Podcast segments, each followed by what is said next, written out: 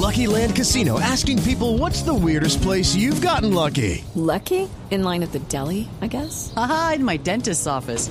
More than once, actually. Do I have to say? Yes, you do. In the car before my kids' PTA meeting. Really? Yes. Excuse me, what's the weirdest place you've gotten lucky? I never win and tell. Well, there you have it. You can get lucky anywhere playing at LuckyLandSlots.com. Play for free right now. Are you feeling lucky? No purchase necessary. Void where prohibited by law. 18 plus. Terms and conditions apply. See website for details. Todo lo que usted quiere saber sobre lo que pasa en el mundo del derecho y la justicia, escúchelo en Blue al Derecho. Programa de información y análisis jurídico que busca formar ciudadanía con conciencia de legalidad. Lunes a viernes, 8 de la noche por Blue Radio y bluradio.com. El evento continental más importante de Latinoamérica se juega en casa. Santa Fe, Nacional y Cali son Colombia en este torneo, así que vive la pasión de la Copa Bridgestone Libertadores en exclusiva por Fox Sports. Todos los partidos de estos equipos de la casa y sus rivales de todo el continente. No te pierdas ningún partido porque la Copa Bridgestone Libertadores es una obsesión y se vive en exclusiva por Fox Sports. La Copa Bridgestone Libertadores se juega en casa, se juega en Fox Sports. El evento continental más importante de Latinoamérica se juega en casa. Santa Fe, Nacional y Cali son Colombia en este torneo, así que vive la pasión de la Copa Bridgestone Libertadores en exclusiva por Fox Sports. Todos los partidos de estos equipos de la casa y sus rivales de todo el continente. No te pierdas ningún partido, porque la Copa Bridgestone Libertadores es una obsesión y se vive en exclusiva por Fox Sports.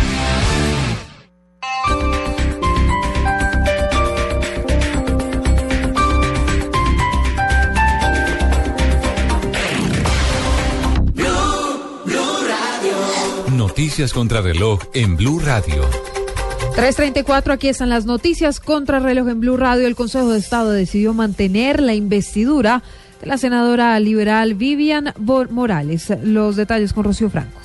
Mucha atención que la sala plena del Consejo de Estado acaba de mantener la investidura de la congresista Vivian Morales, quien había sido demandada porque habría despedido a un funcionario de la Fiscalía que después la demandó y ganó esta demanda. El alto tribunal dice que no hay una justificación y que no se encontraron pruebas contundentes para determinar la muerte política de la congresista, quien podrá seguir en sus funciones. Rocío Franco, Blue Radio.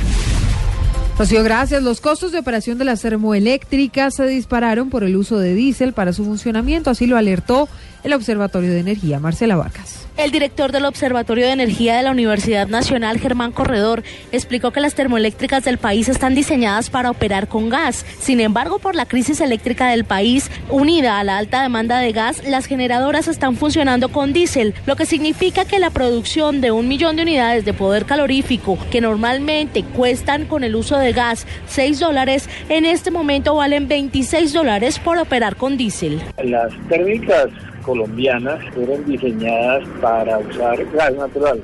Como no hay suficiente gas, pues muchas de ellas están usando líquidos, o sea, diésel. Hace que las plantas pues se esfuercen más, entonces pues hay dan riesgo de que fallen. El experto agregó que además de los altos costos de la operación, el uso de diésel genera una mayor exigencia para la maquinaria, lo cual podría afectar su desempeño futuro. Marcela Vargas, Blue Radio. Marcela, gracias. Desde el pasado domingo, cuando se acentuaron las medidas migratorias, aduaneras y de seguridad en la frontera entre Colombia y Venezuela, 21 ciudadanos del vecino país han sido interceptados en trochas intentando ingresar ilegalmente a Colombia. La Cancillería aseguró además que más de 7.500 ciudadanos han transitado en las últimas 24 horas por el corredor humanitario habilitado desde que se cerró la frontera entre ambos países. El Ministerio de Educación espera vincular en el mes de marzo a más de 2.000 docentes para reforzar la jornada única escolar en el país. El viceministro de Educación Preescolar Básica y Media, Víctor Saavedra, indicó además que en el mes de abril se espera que 833 establecimientos educativos en el país estén implementando la jornada única, esto en beneficio de 500.000 estudiantes. Cerramos con información internacional. El gobierno mexicano aseguró hoy que la extradición a Estados Unidos ah, del capo mexicano Joaquín El Chapo Guzmán, recapturado en enero pasado tras fugarse medio año antes de una cárcel, no hiere el ego de México y expresó además su deseo de que el traslado se produzca lo más pronto posible. Son las noticias contra reloj a las 3.37.